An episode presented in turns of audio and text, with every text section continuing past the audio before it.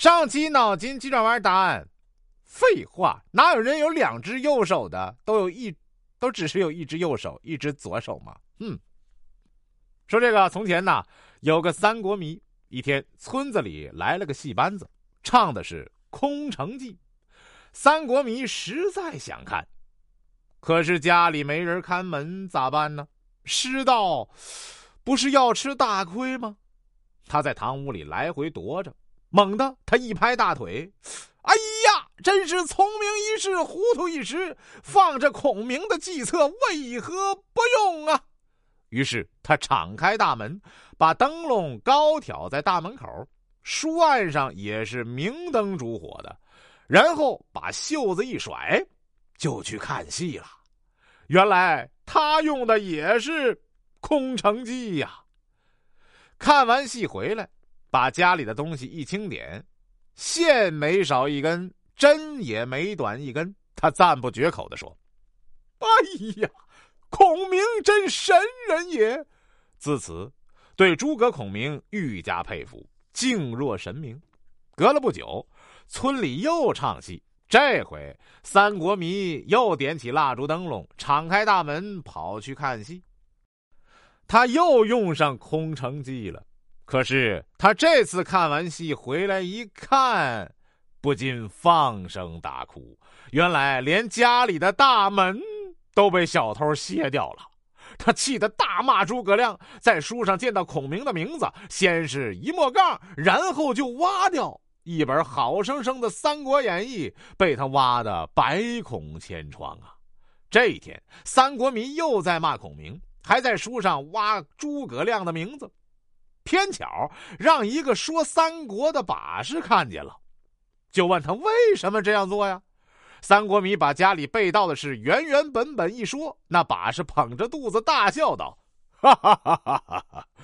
孔明哪里是大蠢货呀？大蠢货正是你自己呀！”三国迷问：“嗯，咋？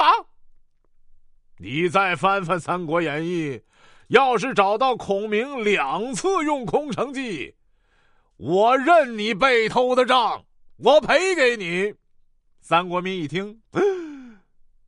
不知该怎么回答了。对呀，《三国演义》里，孔明只用了一次空城计呀，可不是咋的？你这样不请等着被偷呢吗？哼！说这个，从前呐，有一个瞎子，一个聋子，一个跛子，三个人一块儿去看戏。三个人一边看着，还一边评论着戏演的好坏。瞎子说：“今天的戏唱的很好，不过行头不好。”聋子说：“是你看不见，其实行头很好，可惜唱的声音太小了。”跛子接过来说：“你们俩说的都不对，今天的戏唱的不错，行头也好，就是戏台搭歪了。”反过来想。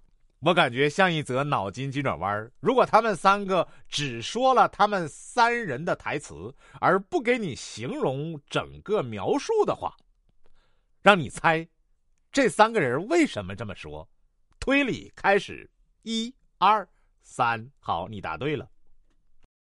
说一个父亲呐，教儿子认字儿，当教到“天”字时，为了加深孩子印象，就问他：“你头顶上是什么呀？”儿子想了想，说：“头发，头发上面呢？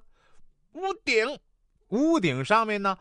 瓦片。”父亲有点不耐烦了，一拍桌子：“笨蛋，你好好看看，上面到底还有什么？”儿子吓得哇的哭了。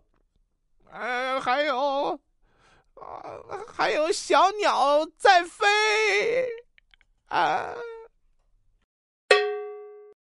首先，你儿子可能会透视，一层一层的，他的生活细节观察的很好。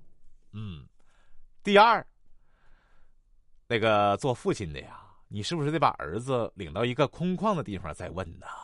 啊！本期脑筋急转弯问：三个人共撑一把伞在街上走，却没有淋湿身体，为什么呢？